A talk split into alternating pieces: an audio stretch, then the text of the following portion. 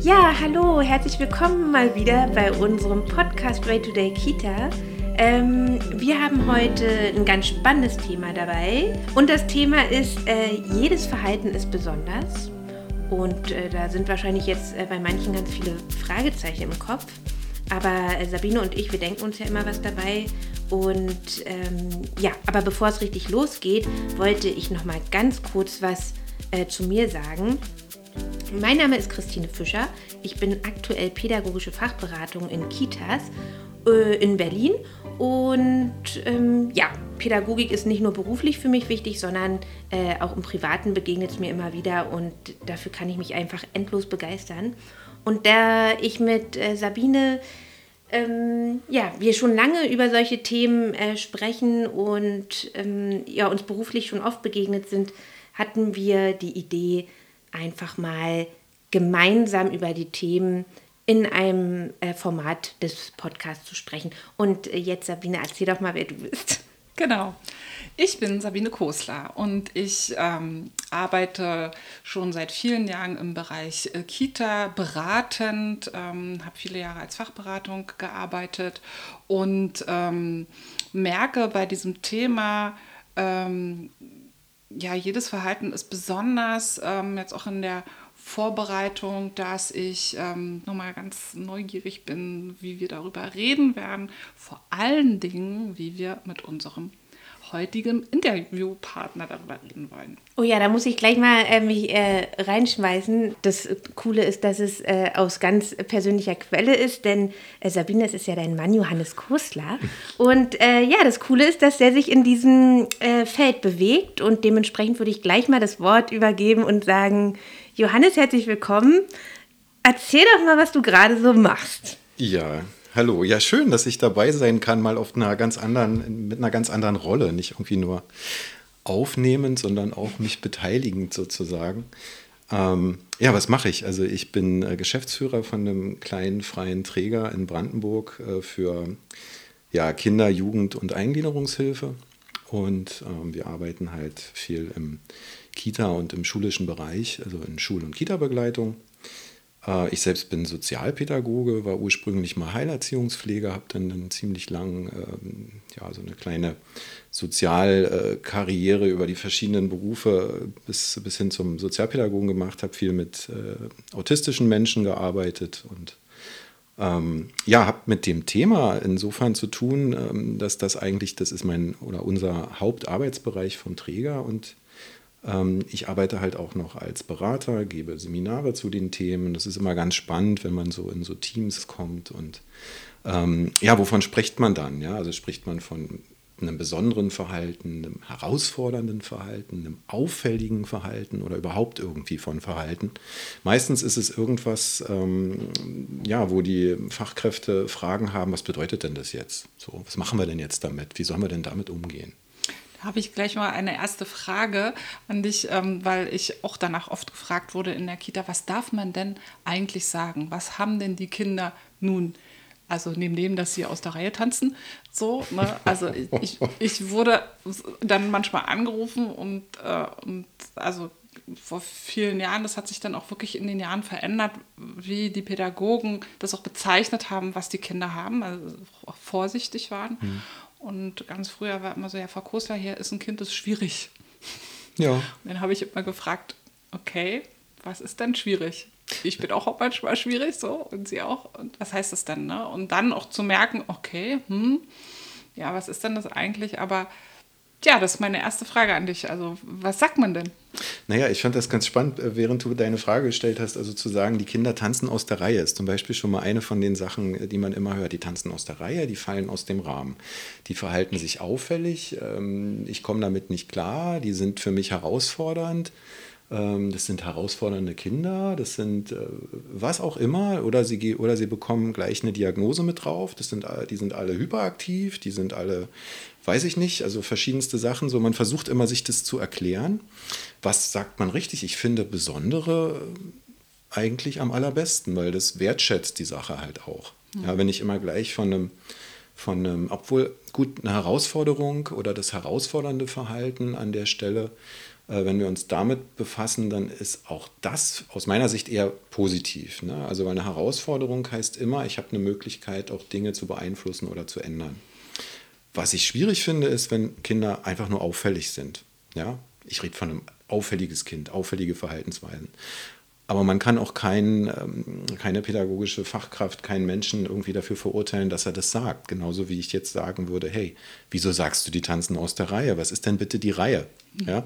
Und ich glaube, das ist eher wichtig, nicht zu gucken, wie bezeichnen wir das, sondern wie schauen wir auf die Sache rauf? Und dann ändert sich auch, nicht durch den Blickwinkel, auch unser, unsere Bewertung oder unsere, ähm, ja, unsere Bezeichnung sozusagen dafür. Also ich glaube, dass sich in den letzten Jahren äh, in, ja, in diesem, bei diesem Thema ganz viel gemacht hat. Also auch dieses, dass man anders darüber redet, dass man überlegt, wie ähm, ähm, also bezeichnen wir das, was da ist, dass man dem Thema mehr Aufmerksamkeit gegeben hat. Also nicht nur allein durch den Kinderschutz. Ich will das jetzt gar nicht als mhm. Kinderschutzthema aufmachen, sondern auch da, dass man ja einfach nur guckt, was brauchen die Kinder und ähm, also wenn jemand gesagt hat, also ver verhaltensauffällig, haben wir, also ist ja auch noch so, das Kind ist verhaltensauffällig. Da ist es immer ja aus dem Blickwinkel von den Erwachsenen. Ich sehe, du bist verhaltensauffällig, du bist herausfordernd. Für mich ist es ja eine Herausforderung, ja, aber gar nicht für das Kind. Also aus welcher Perspektive gucke ich denn da eigentlich? Und ich glaube, dass sich das in den letzten Jahren in eine ähm, positive Richtung entwickelt hat, dass wir da mehr ähm, ja, sensibler geworden sind. Ja, wenn du von einer Auffälligkeit sprichst, dann ist das meistens, hat es meistens eine negative Zuschreibung. Ja. Und wenn du sagst, jemand oder etwas ist auffällig, dann wirfst du den Fokus nur auf diese Situation bzw. auf dieses Kind. Ja, wenn ich aber sage, das ist eine Herausforderung, dann sehe ich schon ein bisschen mehr, weil dann sehe ich das Kind, die Situation, die Fachkraft, dann kann ich mir das systemisch angucken, was gehört alles mit dazu. Und dann habe ich auch eine Chance, was, was zu machen. Ja, dann habe ich eine Chance, das Kind zu erkennen, zu sehen und habe eine Chance, vielleicht auch Einfluss zu nehmen. Wenn ich aber nur die Auffälligkeit sehe, dann ist es immer ein, oh, das ist so und das geht gar nicht. Oder ich muss das und das machen oder eine Tablette geben. Ich bin jetzt ein bisschen gemein, aber das wäre, ist ja das, was wir relativ oft haben. Ne? Also Kinder, die, ja, die aus dem Rahmen fallen oder für die der Rahmen nicht passt, die nicht das System sprengen, wo das System sie aber nicht auffangen kann, sagen wir mal so, ähm, die werden halt anpassen, naja, die müssen sich irgendwie anpassen. Ne? Also wir ähm, haben häufig die Situation, dass wir ähm, gar nicht so genau schauen, Du sagst gesagt, was braucht das Kind? Ja, na klar, aber dieser Blick fehlt oft, der Fokus fehlt. Der Fokus ist immer auf dem, wie das Kind stört und was muss das Kind ändern, damit es hier bei, bei mir passt. Der andere Weg fehlt halt oft. Ähm, also ich glaube, dass man dieses Thema aus mehreren Perspektiven sich angucken kann. Also aus der Kinderperspektive des Pädagogen oder der Pädagogen und ähm, die Perspektive der Eltern. Ne? also es ist, glaube ich, wichtig, das in, in diesem Kontext zu sehen, also mhm. ähm, sich das systemisch anzugucken. Aber meine Frage ist aus deiner Erfahrung heraus, also mit welchen Beispielen in deinen Seminaren, äh, worauf bist du denn da am meisten gestoßen? Also ähneln sich diese, diese Beispiele, dass Kinder, wie sie sich verhalten oder welche Probleme auch ähm, die, ähm, ja, ähm, die Erzieherinnen und Erzieher in den Kitas haben? Ja, viele Dinge ähneln sich und häufig ähnelt sich der Blick auf diese Situation, die geschildert wird. Also, und jetzt ähm, merke ich immer, und ähm, da frage ich mich, wie es dir geht, beziehungsweise wie deine Erfahrungen da sind. Ähm, ich merke erst, wenn die pädagogischen Fachkräfte schon ein richtig großes Problem in ihrer Gruppe haben, weil da ein Kind ist, mit dem sie nicht ähm, klarkommen.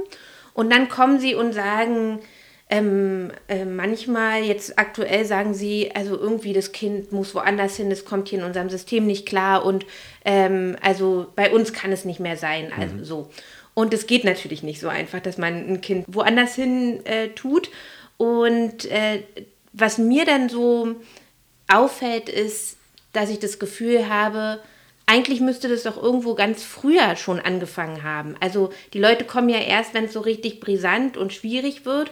Und äh, was ich dich fragen wollte, ist, wann wäre es denn sinnvoll, hinzugucken und das, das Thema zu bearbeiten? Erst wenn ein Kind für mich auffällig ist Oder an welcher Stelle fängt man an, sich mit dem Thema auseinanderzusetzen? Also ich glaube, ähm, das, das, das kann natürlich sein, dass auf, aufgrund verschiedenster Ursachen Dinge plötzlich auftreten.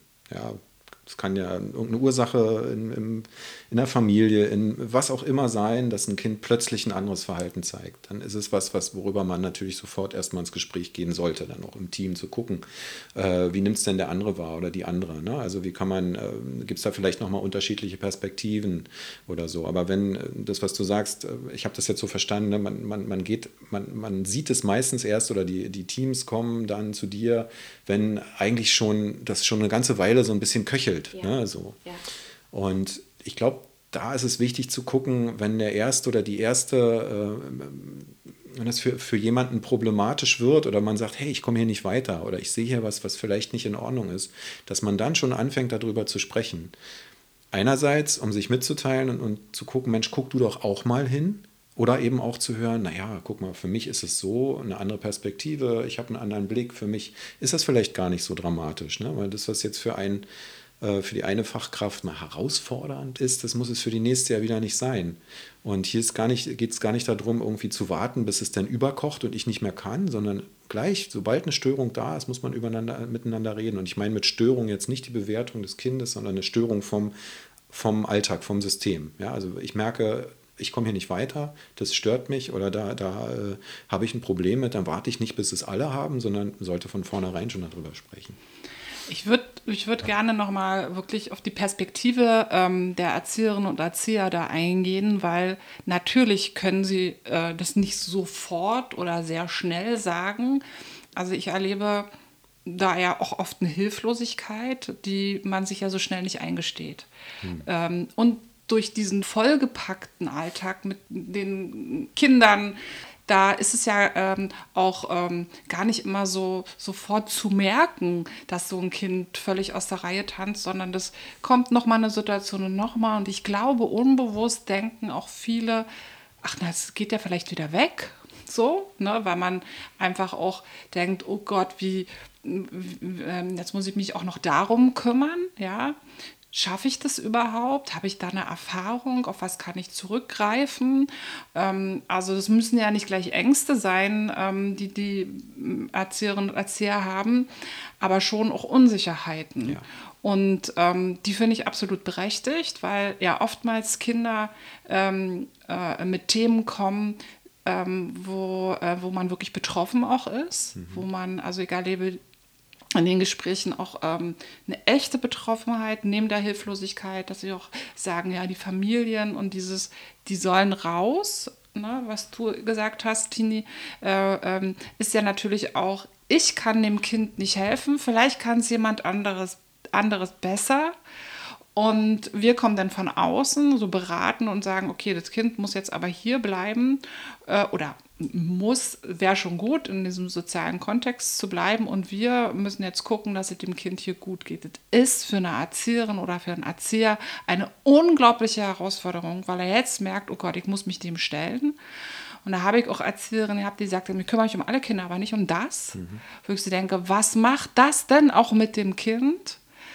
Okay, das war dann schon mal eine Perspektive, die sie gut fanden, aber ich glaube, dass das wirklich eine große Hürde ist, also oder dass wir das doch ernst nehmen sollten, ähm, was das mit einem macht. Er tagtäglich mit diesen Kindern zu tun hat. Tagtäglich klingt so wie, ich habe immer wieder eine Situation und ich würde gerne ein anderes, ich würde gerne anders darauf reagieren, kann es aber nicht. Aber ist es nicht, ähm, also es klingt so ein bisschen so, als ob es nicht auch eine Haltungsfrage ist, weil wenn ich an solche Punkte komme, dass ich denke, mit dem Kind komme ich nicht zurecht, dann sehe ich das Kind ja anders als andere. Das, da ja. hast du ja gerade so ein bisschen. Und meine Frage ist, ähm, äh, wie in vielen anderen Gebieten, gäbe es nicht Strategien, die man präventiv, an denen man präventiv als Team arbeiten müsste, um grundsätzlich dieses Bild, was man von Kindern hat, weil, wie du ja sagst, mhm. jedes Bild äh, eines Kindes ist besonders, ähm, gäbe es nicht wirklich in der Organisation äh, Präventivstrategien, die man ja, entwickeln könnte. Also hast du da, sagst du da, also um das gut im Team zu bearbeiten, grundsätzlich muss sowas und sowas in der Kita vorhanden sein oder Also ich glaube, ähm, dass es gut ist, sich erstmal bewusst zu sein, das, was auch äh, Sabine sagte, manchmal geht das Verhalten ja auch vorbei. Ja, manchmal ist es nur eine kurze Sache, das ist richtig. Und nicht alles, was, was auftritt und was uns vielleicht äh, als, als auffällig oder störend oder herausfordernd oder wie auch immer vorkommt, ist etwas, was für eine längere Zeit anhält. Das kann manchmal einfach mit einem Entwicklungsschub zu tun haben. Es gibt bestimmte Bedingungen und dann ist es wieder vorbei sozusagen, ja, oder das, oder das Kind macht einen Schritt und äh, hat eine Strategie für sich entwickelt, ähm, einfach anders mit einer Situation umzukommen, umzugehen. Ähm, was ich glaube, was wichtig ist, wenn wir in, in Teams, in, in, pädagogischen Teams miteinander arbeiten, sollten wir uns auch unser, vor allem unserer Vorurteile bewusst sein. Was haben wir denn überhaupt für einen Blick? Was denken wir denn? Was ist denn für uns eigentlich normal? Ja, also wo fängt es denn bei mir selber auch an? Was nehme ich äh, schon aus meiner Erziehung mit? Das, das ist wichtig, das einfach zu reflektieren, sich dessen bewusst zu sein. Ja, was ist denn, wenn ein Kind äh, ähm, aus einem bestimmten Milieu vielleicht kommt, aus einer bestimmten Familie kommt, dann schreibe ich dem eventuell ja schon Dinge zu und erwarte die von dem Kind. Das hat ja gar keine andere Chance, als genau das dann so zu zeigen, weil ich ja nur das so sehe. Mhm. Und sich dieser unbewussten Sachen bewusst zu werden, ja, also darüber zu sprechen, das einfach auch aufdecken, aufzudecken, das kann schon an der Haltung ganz viel ändern, weil es geht ja darum, ganz unvoreingenommen zu sein. Selbst ein Kind, was mit einer großen Diagnose in die Kita kommt, dieses Kind hat ADHS, um Gottes Willen. Das rennt den ganzen Tag nur rum, das kriegen wir überhaupt nicht zur Raison. Ähm, das das äh, rennt die anderen Kinder um, das passt nicht auf, kann sich nicht konzentrieren, kann nicht spielen. Und lauter diese ganzen Dinge, die damit zu tun haben, die erwarten wir dann. Und dann macht es das Kind. Und dann ist, siehst du, dann sind wir bestätigt. Und dann haben wir, die, haben wir vielleicht noch das Gefühl, wir können damit gar nicht umgehen, es macht jemand anders. Aber ich sehe ja gar nicht mehr das, was das Kind eigentlich ausmacht. Ja? Es ist nicht immer das Negative, sondern da ist ganz viel anderes noch. Und das, das ist das, was wir äh, ähm, versuchen müssen, nee, nicht versuchen müssen, das müssen wir einfach an den Kindern sehen. So viel wie möglich Unvoreingenommenheit mitbringen, sich seiner eigenen äh, äh, Vorurteile, seiner eigenen Bewertung, seine, seine, seiner eigenen Prägung bewusst zu sein. Und dann können wir anders reagieren. Aber ich glaube, das passiert ja nicht bewusst, diese Vorurteile. Ne? Mhm. Das ist ja oftmals auch unbewusst. Das heißt also, was könnte helfen? Das war ja gerade die Frage ja. auch von Tini. Präventiv ähm, würdest du sagen, also viel mehr in die Reflexion zu gehen, ja. ähm, ähm, also immer wieder ähm, kollegialen Austausch zu machen. Ja, auf jeden Fall. Mhm. Okay, oder vielleicht auch Supervision. Klar, das ist für mich, das ist eines der wichtigsten äh, Instrumente in pädagogischen Teams, egal in welchem, in welchem Kontext, ob das Kita, Schule, Jugendhilfe, was auch immer ist, Supervision, wenn sie gut gemacht ist und einen guten Supervisor hast, ja, also das muss man ja dann immer gucken, wer passt zum Team und so weiter, aber auch das findet man. Das ist unerlässlich, neben einer guten kollegialen Beratung ja, oder Intervision. Ne? Es gibt ja verschiedene Möglichkeiten, die eine ähnliche Funktion haben. Äh, es geht ja nicht nur um den Austausch und zu sagen, so geht's mir, so geht's dir und was war gestern, was war heute, sondern wie habe ich es empfunden, was macht das mit mir? Und das Gegenüber kann nochmal einen ganz anderen Blick haben. Und wenn dann noch ein Supervisor dabei ist, der ja gar nicht, überhaupt nicht in diesem ganzen System drin ist, der von außen nochmal guckt, der kann nochmal ganz andere Dinge dir auch bewusst machen. Und dann kommen diese unbewussten Sachen, ja, also diese, die Sachen, die, die so automatisch passieren, die wir mitbringen, ja vielleicht auch mal ans Licht. Das muss ich ja gar nicht wissen. Das kann ja, ich kann ja noch geprägt sein von einem Erziehungsbild, was, keine Ahnung, irgendeine Erzieherin in meinem Kindergarten früher mal mir vermittelt hat. Ja, du bist äh, nur gut, wenn du äh, immer auf isst, zum mhm. Beispiel. Und da kann ich mir als, als, als äh, Pädagoge ähm, professionell ausgebildet mit, sagen wir, weiß ich nicht, äh, auf jeden Fall erwachsen und kein Kind mehr, tausendmal sagen, das ist für mich in der Arbeit nicht wichtig, ob die Kinder aufessen oder nicht. Das ist aber da, ich habe es ja erlebt und das macht was mit mir.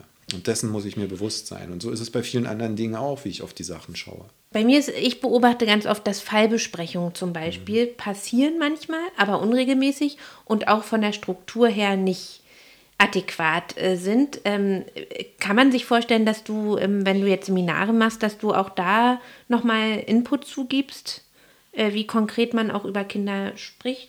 Ja, also es gibt ja Teams, die haben eine gewisse Kultur, die machen, also die haben äh, eine, eine, eine Austauschkultur, die haben eine Beratungskultur, die haben eine gute Struktur. Und es gibt Teams, die reden einfach über die Fälle. Das ist ja erstmal Ja. schon mal ganz toll. Ja, also ist mal Ja. super, überhaupt drüber zu reden. Ähm, was, was ich als, als Input gerne auch immer mitgebe, ist sozusagen der Ablauf für eine kollegialen Beratung, weil der ist klar strukturiert, auch wenn es nervig ist. Ja, also dass immer jemand auf die Zeit achtet, dass es klare Rollen gibt. Das mag im ersten Moment ein bisschen komisch wirken, ja, also weil es so, so künstlich im ersten Moment wirkt, ist es aber, es ist sehr, sehr hilfreich, weil du wirklich am Thema bleibst. Und ähm, das ist eine, halt vor allem ein Instrument, das kann man relativ schnell erlernen. Da gibt es Ablaufpläne, da brauchst du, ja, das kannst du visualisieren, die ersten fünf Minuten Vorstellung, dann kommt das, dann kommt das, dann kommt das. Und so am Ende gibt es das Fazit sozusagen. Und dann arbeitet man sich langsam vor. Und es ist natürlich auch nochmal, ähm, ja, es ist auch wirklich nochmal so ein, so, ein, so ein gemeinschaftliches Lernen vom Team, wenn man das dann verankert und wenn man dann merkt, man kann auch hier genau solche Dinge vertrauensvoll im Team bearbeiten. Also sowas müsste eigentlich auch in den Alltag eingebunden Mhm. sein, damit die Menschen es gewohnt sind, über, ähm, ja, über die Kinder zu sprechen, egal ob äh, ein Kind mich gerade herausfordert oder ich ein Fragezeichen hat. Also eigentlich hat ja jeder Mensch verdient, äh, dass man wertschätzend und ähm, äh, ganzheitlich Ja. über ihn spricht sozusagen. Ne? Und äh, dass es oft nur auf, aufkommt, wenn dann irgendwie was ganz dringend besprochen werden muss. Naja, man hat ein, ein, ein Kind, das ein auffälliges Verhalten zeigt oder ein herausforderndes Verhalten oder ein für mich schwieriges Verhalten, das zeigt sein Leid, zeigt aber auch sein Bedürfnis. Und nach was auch immer, ja, ob das Aufmerksamkeit ist, schau hin, hier bin ich, sieh mich doch endlich mal. Eigentlich ist das, das fast immer der Kontext. Ähm, und wenn du in der Lage bist, als Fachkraft dieses Kind trotz all seiner vielleicht Schwierigkeiten, die es dir persönlich bereitet, in deinem Handling, ja, in, deiner, in deiner Arbeit, wenn du es trotzdem schaffst, hier positiv drauf zu schauen und Dinge zu sehen, die gut sind, das fällt uns ja oftmals dann auch nicht mehr auf. Ne? Also wir reden oft von, von Kindern, die sind immer so und so, die machen immer das und das, die sind immer laut, die schreien immer, die schreien den ganzen Tag rum. Das machen die ja gar nicht den ganzen Tag. Die machen zwischendurch ja lauter Sachen, die andere Kinder auch machen. Die sehen wir aber nicht. Und wenn wir das schaffen können, den Fokus darauf zu legen, sehen wir einerseits das Kind und haben selber auch die, äh, selber, äh, selber wieder die Möglichkeit, auch handlungsfähig zu werden. Ich stehe ja sonst die ganze Zeit nur da und habe das Gefühl, ich komme hier nicht weiter. Ja, weil ich immer in diesem, in diesem, ähm, äh, ja, in diesem, in diesem Setting bleibe. Das ist so statisch. Ja, also es ist so ein, so ein, das muss jetzt aber so sein. Es ist so wie, wenn Kinder sich nicht an Regeln halten. Ja, also es gibt bestimmte Regeln und es gibt Kinder, die halten sich nicht dran, weil sie vielleicht die Regeln nicht verstehen, vielleicht sind sie für sie nicht, äh, ja, nicht, nicht sinnvoll ja, in, dem Moment, aber sie halten sich nicht an die Regeln und wir sehen nur das. Wir sehen aber nicht, was da vielleicht noch hintersteht, dass es vielleicht noch mal eine Alternative geben kann. Geben die Kinder uns vielleicht auch mal äh, ein Feedback von wegen, hey, macht's mal anders, ist gar nicht kindgerecht oder so. Wir sind alle Erwachsene und wir, und, und wir können eher die Position des Kindes einnehmen als die Kinder die Position des Erwachsenen. Aber können wir das wirklich noch? Also sind wir da wirklich in der Lage zu? Oder sind wir nur der Meinung, dass wir äh, die Sicht der Kinder haben? Ich glaube, dass uns das oft schwerfällt, weil wir in, in, in diesem äh, wirklich dran sein und, und in der Situation sein, dann haben wir einen professionellen Anspruch, dann gibt es den Anspruch, den vielleicht der Träger hat, den Anspruch, den die Eltern haben, nicht, also nicht, darf man nicht vergessen. Es gibt lauter Dinge, die uns beeinflussen in unserer Tätigkeit. Und dann, dann sind wir vielleicht der Meinung, wir machen etwas so, wie es das Kind auch machen würde, aus seiner Perspektive. Die Ausgangsposition ist aber nicht das Kind, sondern sind wir. Aufgrund ja. all unseres unserer ganzen, äh, des ganzen Drucks, der von anderen, ja, ja, von Institutionen, von anderen Menschen und so weiter kommt. Wir wissen es besser. Ja, und das ist, das ist nicht mal, das ist, da kann man auch keinen für verurteilen, weil wir sind immer der Meinung, wir machen das Richtige. Ja, und ähm, glaubst du auch, dass die, ähm, dass es gerade bei diesem Thema auch super wichtig ist, dass die, ähm, die Fachkräfte Vorbilder sind, auch Vorbilder in ihrem Verhalten, wie sie sich den Kindern zeigen. Also wenn ich eben möchte, dass die Kinder freundlich sind, dass ich auch freundlich bin und so, dass da wirklich eine Dynamik dahinter steckt. Aber ähm, dass das gerade hier nochmal wichtiger ist, welche, welches Verhalten auch ähm, ich den Kindern zeige, na, um denen eine Brücke zu bauen. Ja, also würd, könntest du da mitgehen oder würdest du sagen, nee, ich muss eigentlich gerade etwas anderes machen, um einen Zugang zu finden? Ich glaube, dass es geht gar nicht darum, äh, den Kindern ein Vorbild zu sein, indem ich ihnen bestimmte Verhaltensnormen vorlebe. So habe ich es jetzt so ein bisschen verstanden. Mhm. Ich glaube, es ist viel wichtiger zu zeigen, was man gerade fühlt und wie es einem geht. Und es ist auch in Ordnung, wenn es einem nicht gut geht. Ja, es ist auch, es ist völlig okay. Wir sind ja Menschen und ähm, einen, einen, bestimmten Kodex vorzuleben. Ähm, na klar gibt es eine Professionalität und wir wollen, natürlich wollen wir bestimmte Werte vermitteln. Ich kann aber Werte nur dann vermitteln, wenn ich sie auch verinnerliche vorher, also wenn es wirklich meine sind. Ja, mhm. also wenn ich einen, einen ob das jetzt ein, Leitbild ist, was ein, was ein Träger hat, oder ob das meine eigenen äh, individuellen Dinge sind, wenn ich mir der, dieser Werte bewusst bin, kann ich sie weitergeben. Wenn ich aber nur einen Plan habe und sage, du musst jetzt den anderen Kindern, den Kindern gegenüber immer freundlich sein, weil man ist ja freundlich. Was bedeutet denn das für mich? Was ist denn freundlich? Hm. Also ja. du würdest auch sagen, dass es wichtig wäre, dass die Teams sich über ihre ähm, Werte ähm, austauschen sollten, um zu wissen, wie sie miteinander arbeiten, weil ähm, das kann man ja jemandem nicht beibringen. Werte sind ja da. Ja. Ne? Und das kann ja auch ein Träger niemandem beibringen, sondern der, der kann es vielleicht festlegen. Mhm. Aber ähm, wichtig wäre schon auch, ähm, sich darüber auszutauschen, ähm, welche Haltung ich da oder warum mich das irgendwie triggert oder sonst irgendwie, dass das wichtig wäre, das eine gute Basis. Also ich bin immer noch gedanklich bei diesem Präventiv. Ja, ich glaube, ich glaube, dass das äh, die Basis ist sozusagen erstmal, ähm, erstmal, ähm, ich brauche erstmal einen Rahmen. Ne? Also ich brauche einen Rahmen. Es gibt ja, also das ist für, für mich ist zum Beispiel ein Leitbild ist für mich ein Rahmen. Es gibt bestimmte, oder Kinderrechte, mhm. das ist ganz klar. Es gibt also, genau. ist völlig klar, da kann, wenn da, wenn da jemand der pädagogischen Fachkräfte plötzlich persönliche Werte hat, die die Kinderrechte verletzen, dann geht das nicht. Natürlich ja? nicht. So, natürlich nicht. Ne? Also das ist klar. Also es muss also einen Rahmen geben. Wie das aber individuell gelebt wird, darüber muss man sich austauschen, weil das ist unterschiedlich. Mhm. Und wenn ich mir dessen aber nicht bewusst bin, dann habe ich das Gefühl, dass meine Kollegin zum Beispiel, die vielleicht deren Werte nochmal an, die ihre Werte anders zeigt oder die ihre äh, Wertschätzung Kindern gegenüber anders zeigt, dann habe ich vielleicht als andere Fachkraft das Gefühl, die macht das falsch, weil es sind ja nicht meine. Also brauche ich sozusagen einen Rahmen, der ist vorgegeben, wunderbar. Ich, und ich, ich fülle den aber mit den individuellen Bildern, die aus dem Team kommen. Und wenn die sich dann darüber austauschen, dann finden sie eine Gemeinsamkeit, weil es gibt immer einen gemeinsamen Nenner.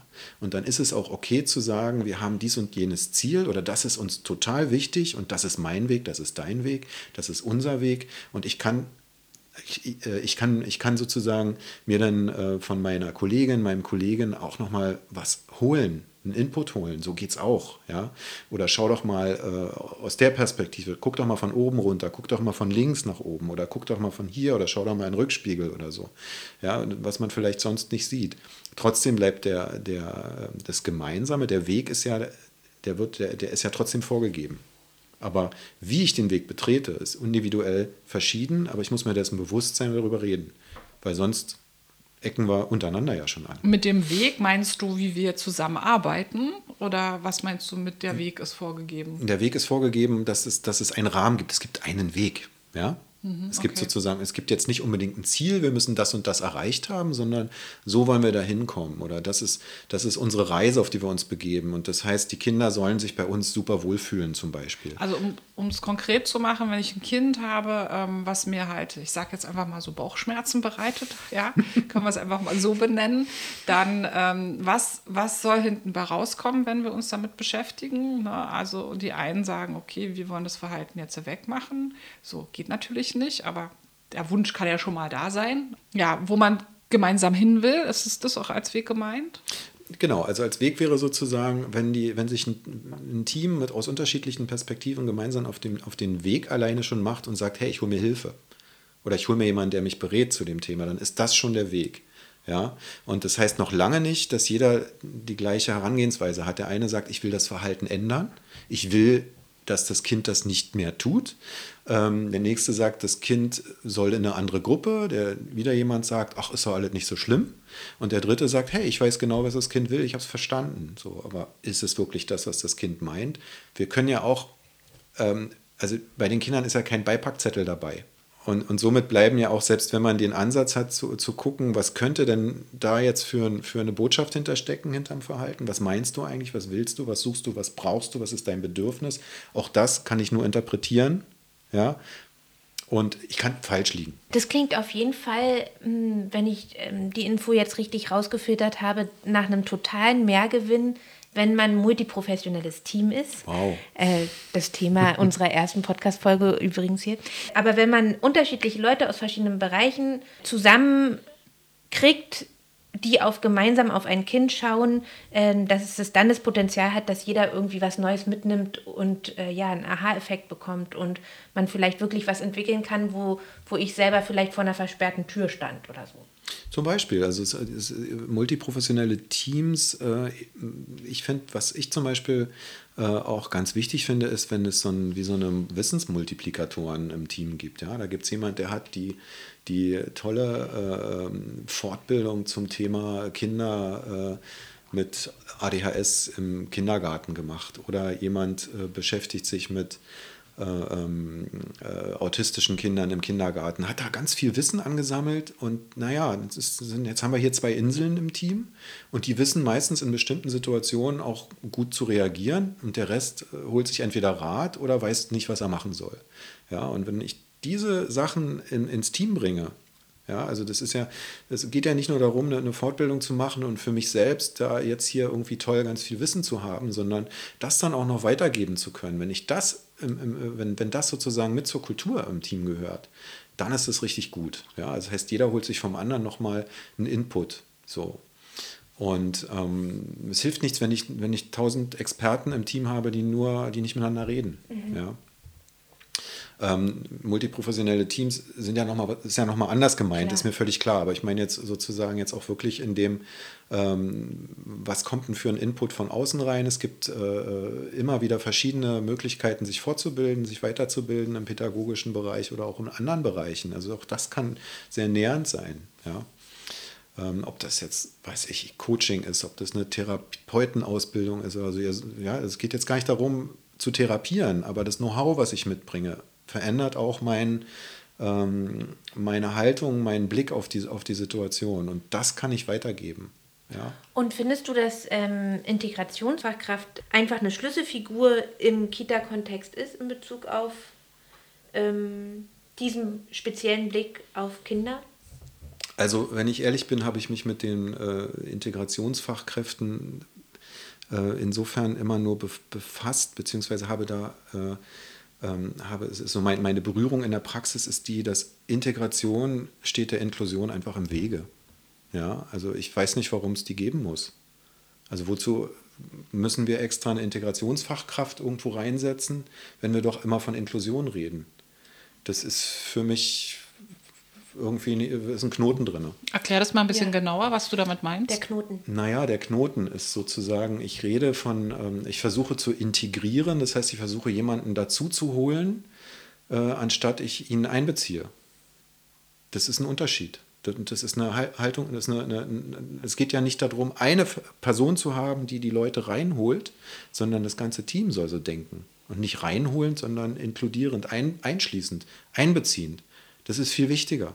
Und ähm, in anderen Ländern zum Beispiel, in skandinavischen Ländern, in Großbritannien, auch in den USA, da gibt es äh, in, der, in der Kinderpädagogik diesen Begriff überhaupt nicht. Es gibt keine Integrationsfachkräfte. Wir müssen niemanden integrieren.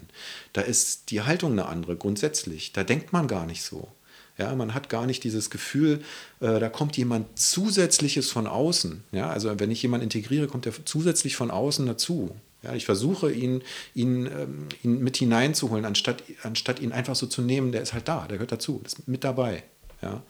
Ähm, und ich erlebe halt in der Praxis häufig, gerade bei, also im Kita- und Hortbereich habe ich das relativ oft erlebt. In der Schule äh, ist das nochmal eine andere, ist das noch ein anderes Thema, aber Kita- und Hortbereich, dass dann Kinder, die ähm, mit einer Behinderung zum Beispiel, Down-Syndrom oder Autismus oder äh, ja, was auch immer, ne, verschiedene Sachen, die aufgrund äh, ihrer ähm, daraus resultierenden individuellen Bedürfnisse vielleicht einen Einzelverhelfer haben, der ihnen eine Brücke baut, um teilzuhaben an dem ganzen Kram, werden von, der, von den Fachkräften, den Einrichtungen als zusätzliche Belastung wahrgenommen.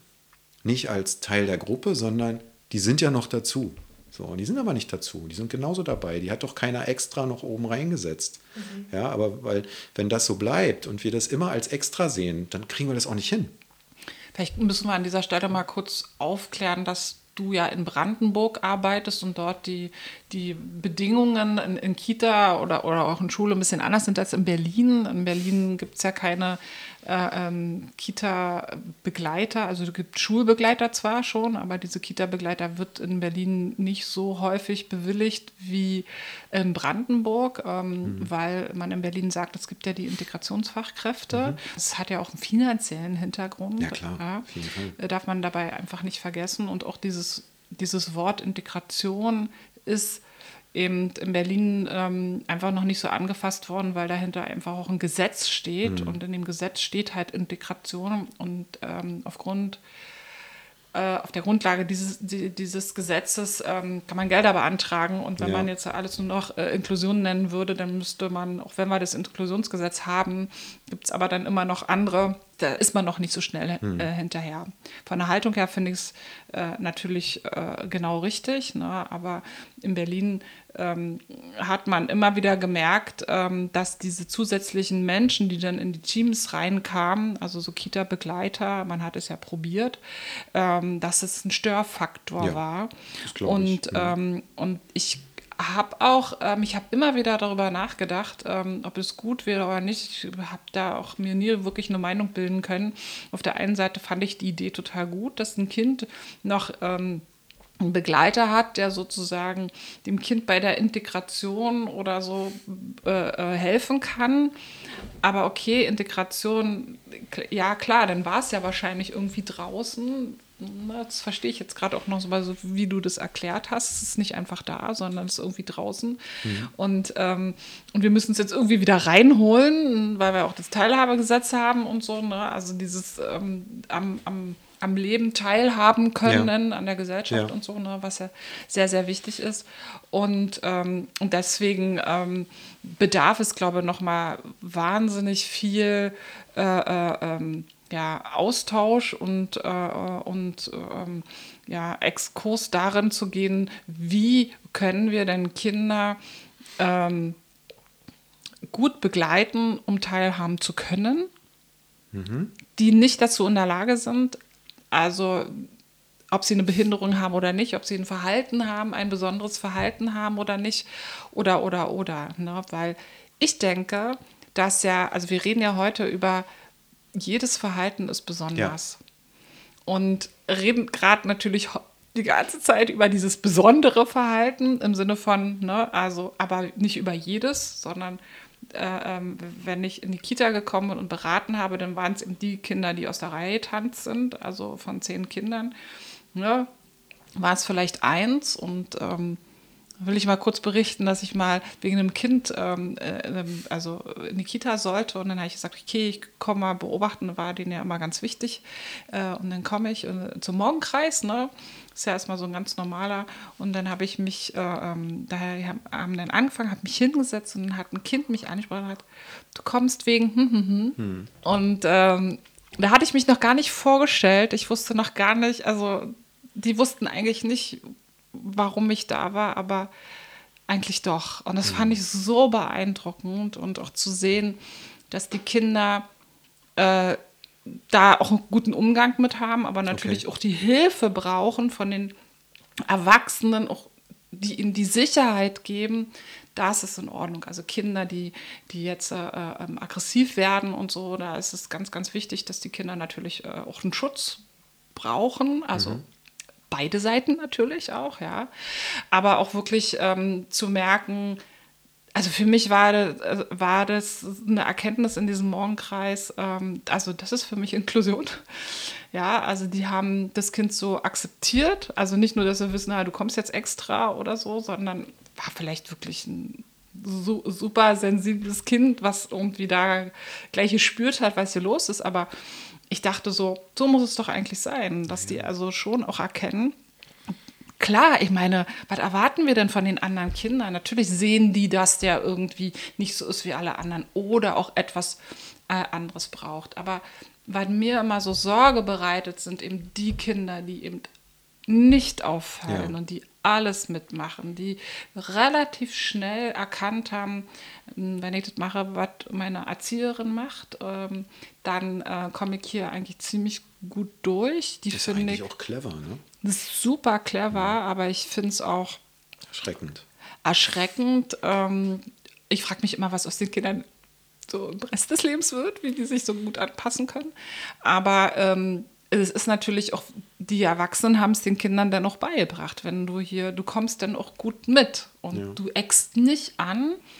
Und, äh, und wenn ich dann wegen einem Kind komme, was sozusagen laut, ganz deutlich zeigt, über diese Kinder redest du ja meistens auch in deinen Seminaren, Ja, ja. die so deutlich zeigen, hallo, ich habe hier ein Problem. Und sagen, ah, guckt mal. Und ich auch angerufen wurde und Frau Kusser, Sie müssen kommen und hin und her. So, ne? Dass ich immer denke, bei den anderen nicht. Ja, also wo man so froh ist vielleicht auch als ähm, Fachkraft, oh, das Kind muss ich mich jetzt nicht kümmern, ich habe ja das andere. Naja, was äh, jetzt mal angenommen, dieses Kind von, diese Kinder, von denen du sprichst, wenn die plötzlich auch mal schreien, das machen die bestimmt auch mal. Die haben bestimmt auch mal einen Tag, dann fällt das, glaube ich, gar nicht so auf. Weil sie nicht die sind, von denen wir es erwarten. Und wenn ich ein Kind erkenne, in dem, wie es ist, was es ist, was es braucht, was es gerade wirklich vielleicht auch für einen, für, für einen, einen seelischen Druck eventuell hat, haben könnte, wenn ich das verstehe. Es geht nur darum, das zu verstehen. Aber wenn du das so erzählst, dann habe ich das Gefühl, ähm, das fällt dir total einfach, ähm, egal welcher Mensch da vor dir steht, auf den zuzugehen offen. Und ich wollte dich fragen, ähm, wie gehst du denn auf ein fremdes Kind zu, was du nicht kennst, aber in einem beruflichen Kontext jetzt äh, kennenlernen ähm, musst oder willst? Ähm, Ist es immer gleich oder gibt es in deinem Kopf Einflüsse, wo du weißt, okay, da gehe ich jetzt anders drauf zu oder ja, wie kann ich mir das vorstellen, wenn du auf Kinder zugehst? Also ich kann, ich würde das mal an einem Beispiel festmachen. Ja. Also ich habe, ähm, das ist jetzt zwar nicht Kita, das ist auch Schule. Ähm, es gibt ein, ein Kind, ich glaube, der ist, es war glaube ich zweite Klasse oder so und es war immer, oh Gott, der ist Systemsprenger, den halten wir hier nicht aus und der macht, der, der kam hier aus der Klinik zu uns und das können wir gar nicht aushalten. Und der hatte diese Fahne mitgebracht, ich bin ein schwieriges Kind, damit hat er sich in die Schulklasse gesetzt und die Fahne wollte der gar nicht tragen, er hat die aber bekommen. Ja? Und ich bin, äh, wir haben da eine Kollegin, die, die sich da, die da kämpft, um, um, um, um, ähm, um ihn halt eben auch in dieser Klasse zu halten, die versucht zu unterstützen, wenn der, dass der Freundschaften knüpft. Also der, da ist ganz viel in der kindlichen Entwicklung äh, nachzuholen, nachzureifen, was in der kurzen Zeit in der Schule gar nicht so schnell geht, aber man, man ähm, lässt ihm auch nicht die Chance. So, ne? Also es war, ich kam in diese Klasse und wollte, hab, hab gesagt, Mensch, ich setze mich mal hin, guck mal ein bisschen zu und, und mach mir mal einen Blick von dieser Situation. Da waren 30 Kinder und dann sagte die Lehrerin, nee, wieso, hier vorne ist doch das Problem. Zack, Kelle, ne? also sofort äh, Stempel drauf und naja, und, und so war halt, dachte ich so, ja, der hat keine Chance. Das ist völlig egal, was der macht. Er wird immer das Problemkind sein. So. Und ähm, ich habe dann, um den, um überhaupt erstmal mit, mit ihm selber ins Gespräch zu kommen, ich habe den einfach Fragen gestellt. Also, Wie geht's dir? Was machst du gerne? Und was machst du denn jetzt? So was machst du jetzt? Wo gehst du hin? Und der hört ja gar nicht auf. Der fing an zu reden, er macht jetzt das und er geht jetzt dahin und dann ist es im Essenraum immer so. Und wenn Sie Lust haben, können Sie ja bleiben. Und ja, bleibe ich doch mal. Ja, also ich glaube einfach, sich dafür, sich für die Kinder interessieren. Das ist das Allerwichtigste. Sich für die Kinder interessieren und gucken, was sie dir bieten. Manch einer redet vielleicht gar nicht so, ja, also gar nicht so viel, aber auch das ist okay. Die bleiben dran, wenn du Interesse zeigst. Und wenn du dann noch was siehst und erkennst, hey, die zeigen dir hier gerade was von sich, die wollen gesehen werden, ja, und das, kann ein Kind sein, was, was einfach nur sagt, hey, guck mal hier mein Bagger oder guck mal, was ich gebaut habe oder so, dann ist es wichtig, auch mal hinzuschauen und zu benennen, was du gerade tust, ja. Dann geht dieser Fokus von diesem, von diesem negativen Bild weg. Für mich als Fachkraft und natürlich auch für das Kind, weil es ist ja permanent erlebt. Das kriegt ja immer nur diese negative Bewertung. Immer wieder. Und wenn du dann an ähm, ähm, diese Chance gar nicht hast, dich auch mal positiv zu zeigen, warum soll ich es denn dann tun? Ja. Also wozu? Es bringt mir ja nichts. Wenn ich es mache, sieht es ja keiner. Also zeige ich das, was alle von mir erwarten. Und dann habe ich nicht nur den Stempel bekommen, dann habe ich die Fahne irgendwann selbst hochgehalten. Und dann wir haben zwar häufig, also ich kenne das aus vielen anderen Teamkontexten, es gibt immer ein, zwei Fürsprecher für die Kinder, die dann sozusagen wie so ein Anwalt wirken, die dann ne, auch immer sagen, Mensch, ist ja gar nicht so schlimm oder ich komme ja mit dem ganz gut klar. Und das ist sozusagen das, wo man ansetzen kann, weil die sehen was in dem Kind, äh, was die anderen nicht sehen. Die sehen äh, äh, Bedürfnisse, die andere gar nicht mehr erkennen. oder die sehen Stärken. Genau, ja, die, ja natürlich, sehen, die sehen Stärken, die sehen, äh, die sehen Dinge, die man einfach mal benennen, hochheben muss, wo man sagt, hey, das machst du gerade. Und ich muss nicht ständig hinrennen und sagen, oh toll, super gemacht oder so. Klar ist Lob wichtig, aber Bestätigung ist viel wichtiger. Ich würde da noch ein bisschen konkreter äh, drauf einsteigen, weil ich glaube, dass es schwer ist, wenn ich jetzt auch als Fachkraft höre, ähm, ich muss genau hinschauen und es geht mhm. um meine Haltung und dann merke ich so, dass sich schon auch ähm, viele erlebt haben, die es schon gemacht haben und dabei dachten, naja gut, aber das Verhalten hat sich dadurch jetzt auch noch nicht verändert. Ne? Also es ist schon, ähm, also es ist einfach schwer äh, und also auch das in, in den Alt Alltag zu integrieren. Und ähm, ich würde da gerne noch mal so einen Schritt weiter gehen, ähm, wo ich merke, ähm, was wirklich konkret helfen kann, ist auch etwas, ähm, was ich auch aus unseren Gesprächen heraus auch oft ähm, mitgenommen habe, dass eine Erzieherin also ganz konkret mich gefragt hat und hier war äh, ein Kind und ich war sozusagen äh, aus, aus einer Sitzung raus, rausgerissen worden, musste mich darum kümmern und hatte nur die Chance, mal ganz schnell zu sagen, ähm, okay, äh, wir müssen das ein bisschen vertagen, aber jetzt ist hier was Akutes. Er hat gesagt, sagen Sie dem Kind, was Sie sehen und spiegeln Sie dieses Verhalten, also nicht spiegeln im Sinne von benehmen Sie sich genauso, sondern sagen Sie, ich sehe und sagen nicht nein, nein, nein, ähm, nein, du musst dich so und so verhalten. Dass ich glaube, das irritiert die Kinder, sondern dass die, äh, ähm, die, die Fachkräfte dann sagen, ich sehe, du haust auf den Tisch oder ich sehe, du machst jetzt gerade das, dass, also, dass sie bei dem Verhalten reagieren oder was noch viel, viel wichtiger ist, dass sie in den Momenten, in denen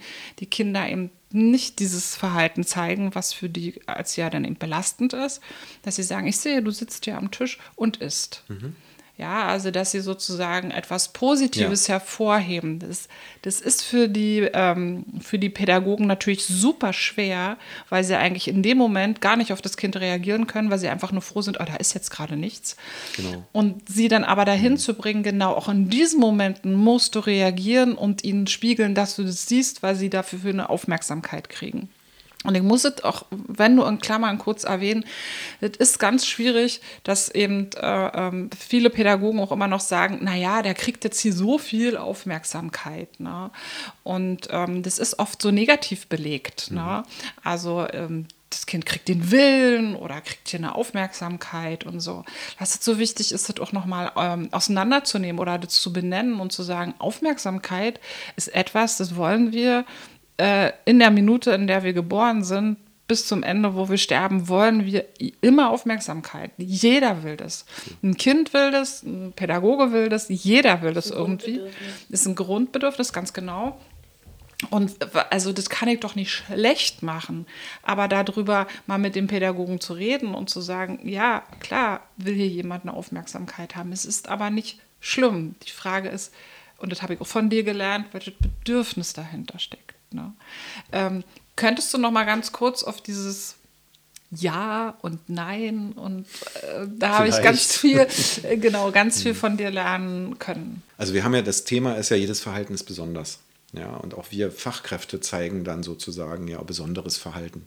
Jeder für sich. Ne? Also wenn wir, wenn wir uns alle mal anschauen, verhält sich jeder unterschiedlich in, in verschiedenen Situationen. Oftmals gibt es Gemeinsamkeiten, ähm, manchmal aber nicht. Ne? Also so ist, und, und Verhalten ist immer Kommunikation. Ja? Und ich kommuniziere, äh, seitdem ich geboren bin.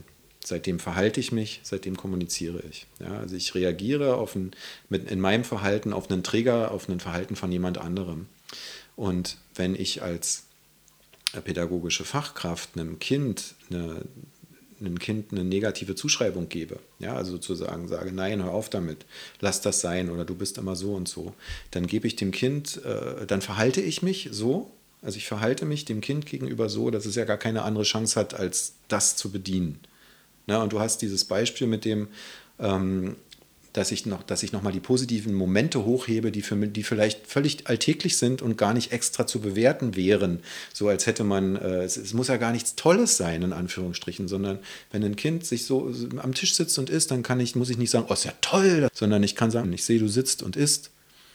Ja, also erstmal das. Und dann, ähm, je mehr ich eine Ablehnung bekomme und je öfter ich Nein höre für das, was ich tue, umso negativer wird es bei mir und umso weniger ich und Existenz ist irgendwann noch da. Also ich werde ausgelöscht. Ja, also immer, wenn ich immer ein Nein bekomme für das, was ich mache, dann bin ich irgendwann nicht mehr da.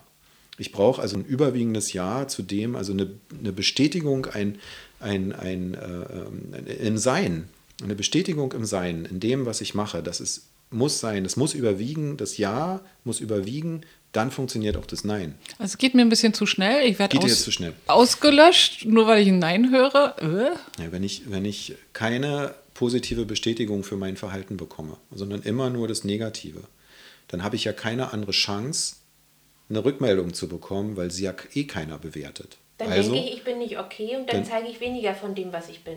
Dann bin ich irgendwann auch der Meinung, dass ich das Negative bin. Ja. Weil das scheint ja das Einzige zu sein, was das Gegenüber sieht. Und dann kommen wir in einen Kreislauf rein, dass wir kaum noch ansetzen können. Ja. Okay, wie, wie kann ich dann ähm, jemandem helfen, der ähm, sagt, ach, ich kann mich nicht darum kümmern, mir ist das zu viel? Dann würde ich natürlich erstmal schauen, was ist denn das, was mhm. dir da zu viel ist? Kommt mhm. dir das, kennst du das aus einer anderen Situation? Ja, mhm. also kann man da wäre natürlich dann wahrscheinlich so, eine Einzel, äh, so ein Einzelgespräch ganz sinnvoll. Na, zum Beispiel, wenn eine Erzieherin von einem Kind mit einem Hausschuh beschmissen wird. Auch mhm. aggressiv mhm. ist, ne? Oder, oder tanzen dann auf dem Tisch rum und so und sprengen einfach diese Situation, gerade mhm. beim Essen, wo sie mhm. auch ein Spür für die Situation kriegen und denken, genau, genau jetzt. Ja, Na? genau jetzt. Mhm. Genau. Und die Erzieherin auch sagt, ich kann ihn gar nicht Händeln. Das ist ja auch ganz oft die Frage, darf ich das Kind anfassen? Mhm. Vielleicht hat sie auch Angst, dass, genau. dass sie, sie verletzt, also ja. sie genau. verletzt wird. Ja, klar. Also das heißt, ähm, ein Kind positiv zu betrachten, heißt ja nicht alles zu erlauben, äh, sämtliche Regeln außer Kraft zu setzen. Darum geht es ja nicht. Es geht ja schon darum, einen Rahmen auch zu bieten und ganz klar auch mit den Rahmen äh, auch dem Kind zu vermitteln.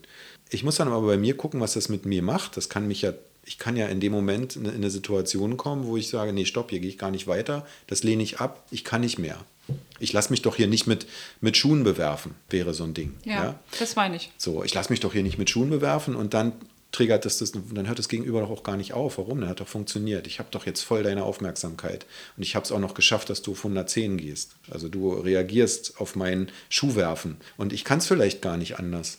Okay, was würde, würde mir denn aber jetzt als Fachkraft helfen, wenn ich dann sage, das ist mir hier zu viel, ich werde hier vielleicht auch bespuckt oder ge gekniffen oder so. Ähm, was würdest du mir denn da ähm, empfehlen? Also gehe ich aus der Situation raus oder also was ich, was in dem, also mit dem, mit diesem Hintergrund, dass ich, wenn ich einen Stopp setze, das ist ja wichtig, einen Stopp zu sagen, ja. ne? also zu sagen, ey, nee, stopp, dann dem Kind eine Alternative zu geben. Also nicht nur zu sagen, stopp, hör auf damit, das, hör auf damit, ja und dann, was mache ich denn stattdessen? Ja, ja. Sondern mach's anders. Ja? Also du hast, äh, Sabine hat gesagt, ähm, zu fragen, was brauchst du? Es kann auch sein die Frage, was möchtest du anders?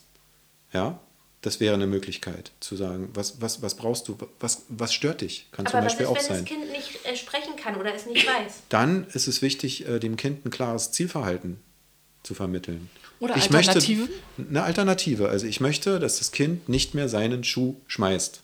So, dann kann ich sagen, stopp, hör auf, den Schuh zu schmeißen. Ich kann aber auch sagen, stell den, Stuhl, stell den Schuh bitte wieder hin.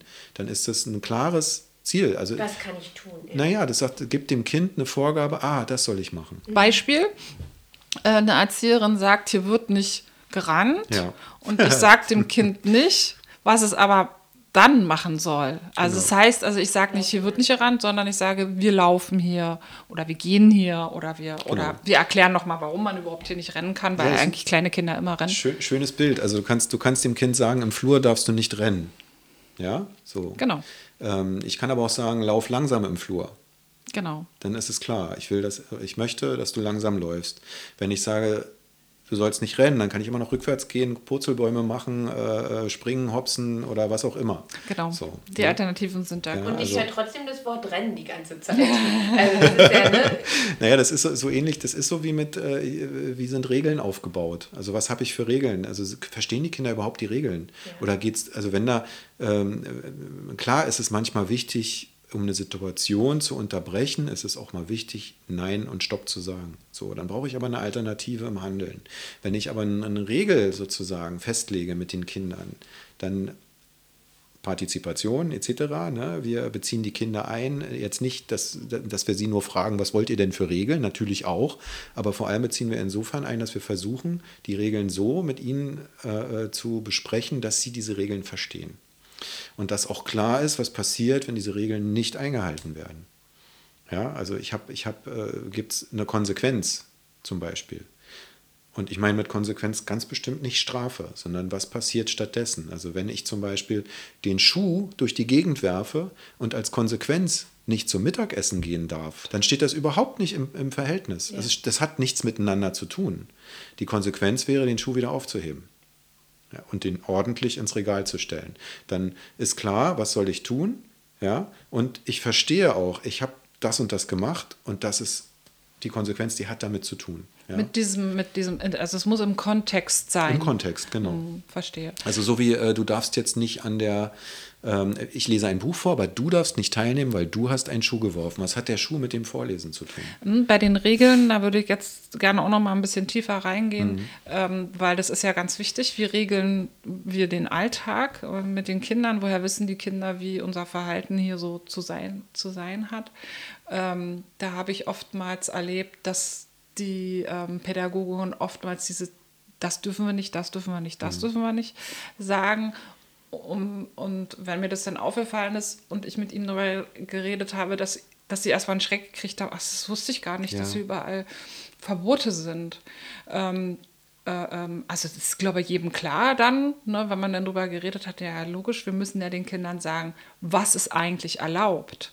Ja. Und welche Erfahrung hast du da gemacht? Also ich glaube, du empfiehlst ja auch ähm, gerne mit Piktogrammen zu ja. Mhm. arbeiten. Kannst du dazu was sagen? Ja, also erstmal grundsätzlich, was du sagst, also Regeln nicht fair, sondern Gebote.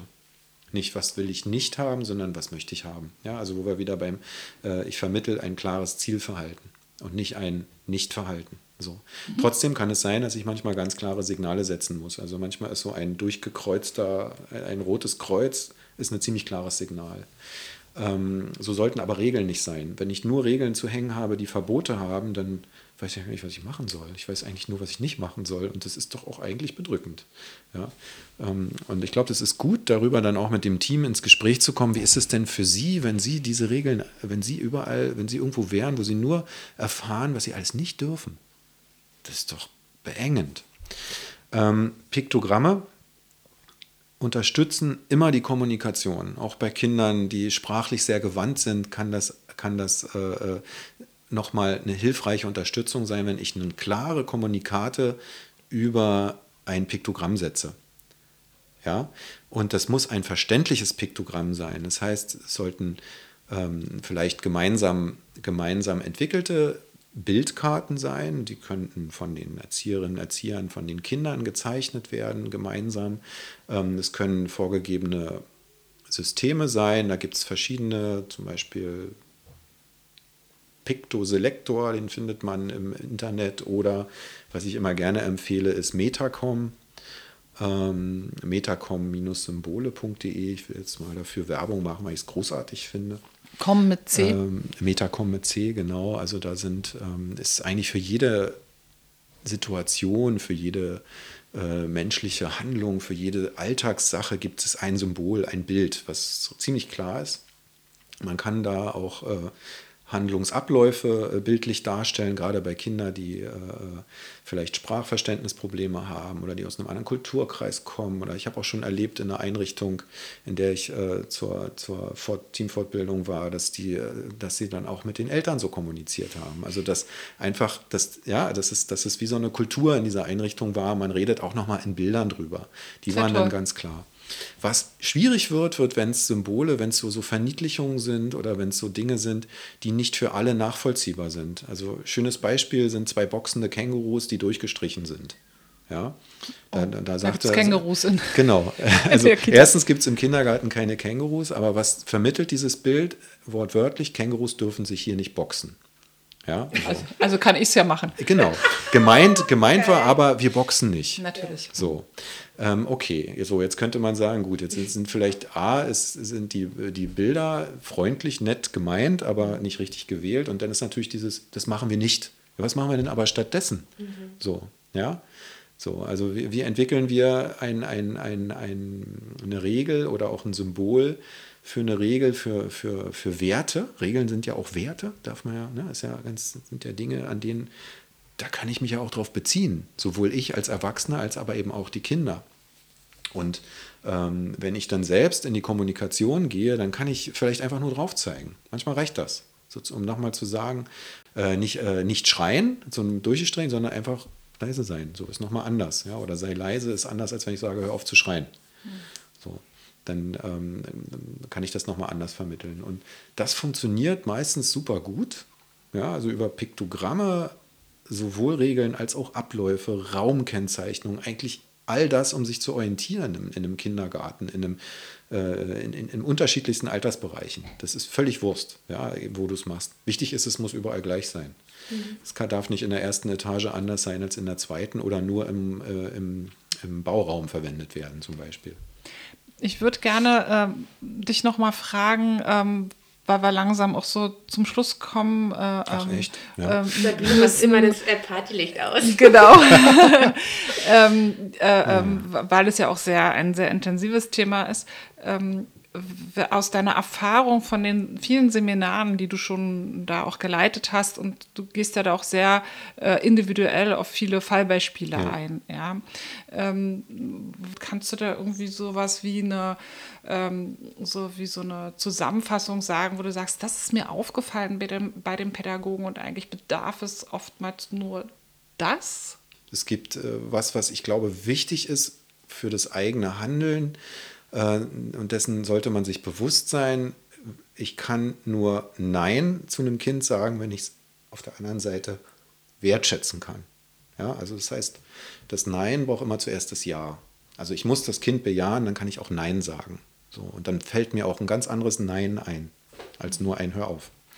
Klingt erstmal ein bisschen schwierig, ähm, weil das, also es ist wirklich eine völlig andere Denke, aber ich bin total froh, du hast es ja vorhin ich schon glaube, immer mal mhm, erwähnt, mhm. äh, ähm, dass es wichtig ist, dass man sich das wirklich nochmal bewusst macht. Ne? Wenn ich ein Nein sage, dass es wichtig ist, dass diesem Nein immer ein Ja zu irgendetwas anderem gegenübersteht. Genau. Ein Ja zu etwas, ein Nein ist immer ein Ja zu etwas anderem. Mhm. Das wäre sozusagen der nächste Schritt. Mhm. Ja?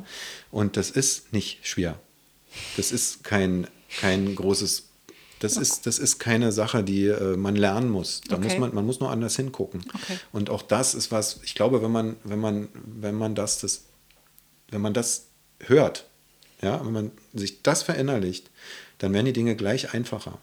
Und was wenn wir uns Verhalten angucken, egal welches, und ob das jetzt ähm, begründet ist im, in, in, in einer Entwicklungsphase des Kindes oder ob das begründet ist in einer bestimmten Diagnose oder was auch immer vermeintlich dahinter stecken kann, hinter jedem Verhalten, was Kinder, was Menschen zeigen, steckt immer ein unschuldiges Bedürfnis. Wenn ich es schaffe zu verstehen, was mein Gegenüber für ein Bedürfnis hat, dann kann ich darauf eingehen aber es ist ja? nicht immer, äh, also ist schwer, will ich sagen, herauszufinden, welches Bedürfnis dahinter ist. Ich kann es ja nicht immer pauschalisieren. Ja, da hast du recht, da hast du recht. Und es ist auch so, dass es, es ist, kann auch einfach ein Raten sein. Ja? Die Kinder sagen es uns ja oft nicht. Manchmal ja. ja ne? wenn, du, wenn du fragst, was hättest du gerne anders, äh, was wünschst du dir anders oder was brauchst, äh, was brauchst, du, dann können Kinder darauf antworten, aber manche Kinder können nicht darauf antworten, weil ihnen das ja gar nicht bewusst ist. So. Und ähm, wenn ich aber dieses Verständnis aufbringen kann, ah, das steckt vielleicht dahinter, dann kann ich handeln. Dann wird das herausfordernde Verhalten zu einer Herausforderung für mich, weil dann kann ich nämlich was tun. Ja, und kann die Situation verändern, wie auch immer. Dann sehe ich das etwas Größere und nicht nur diesen Fokus, oh Gott, der, der bringt mich ja hier völlig aus dem Konzept. Oder das Kind, das, oh, das halte ich nicht mehr aus. So. Hast du noch was? Nee. Ich Gott. möchte gerne mich ganz, ganz doll bei dir bedanken. Es ist unglaublich beeindruckend, wie emotional du auch in diesem Thema drinne steckst und wie, äh, wie nah du an den Beispielen auch mit den Kindern dran bist. Das ist wirklich sehr beeindruckend und ähm, toll. Also ich konnte schon nicht nur jetzt, sondern auch schon in den vielen Jahren äh, ganz, ganz viel da auch von dir lernen und auch weitergeben, was also besonders zu der Haltung zu den Kindern äh, ähm, ja, du mir da beibringen konntest und, ähm, und vor allen Dingen auch zu diesem Thema Nein sagen. Mhm. Äh, ähm, das fand, fand ich wirklich sehr beeindruckend. Herzlichen Dank. Ja, ich wollte mich auch unbedingt nochmal bedanken, weil ähm, irgendwie habe ich das Gefühl gehabt, ich habe jetzt sozusagen ein kleines Seminar bekommen von dir, weil ich ja wirklich äh, gar nicht so tief im Thema drin bin und ich habe wirklich super viel mitgenommen. Ich habe äh, ganz viele wertvolle Zitate, ähm, Fragen aufgeschrieben äh, sowas wie, was ist dir da zu viel oder Verhalten ist Kommunikation oder äh, ein überwiegendes Ja ist wichtig. Äh, bei den Geboten habe ich dann so gedacht, eigentlich muss das, wenn man das nicht gewohnt ist, Gebote auszusprechen, sondern immer Verbote, ist es, glaube ich, wahrscheinlich am Anfang wie so eine Art Mantra immer wieder, äh, sich die Gebote vor Augen zu halten. Ähm, ja, Fragen stellen. Ich musste aber auch feststellen in eurem Gespräch, ähm, dass es schon auch ein politisches Dilemma gibt, äh, wenn es um die Integrationsfachkräfte geht. Und da muss sich irgendwie politisch auch nochmal was verändern, ja. äh, weil ähm, es ist ja sozusagen äh, durch eine Integrationsfachkraft die Möglichkeit, auch mehr Geld zu verdienen, indem sie sich mehr um bestimmte Kinder kümmert und so. Ähm, äh, und äh, das wäre wahrscheinlich in den nächsten Jahren eine wirklich äh, spannende Sache, was da noch so getan wird. Mhm. Also äh, das mit dem Piktogramm habe ich natürlich auch alles aufgeschrieben und ähm, die Grundlage für alles Reflexion. Und dafür ja. danke ich dir nochmal ganz herzlich. Oh, das ist ja schön. Ja, ich möchte mich bei euch auch herzlich bedanken, also auch für die Gedankengänge, die einem dann, die mir dann so auch während des Sprechens kommen. Ja, und ja, macht's gut. Vielen Dank, du auch. Mach's Tschüss. Gut. Tschüss.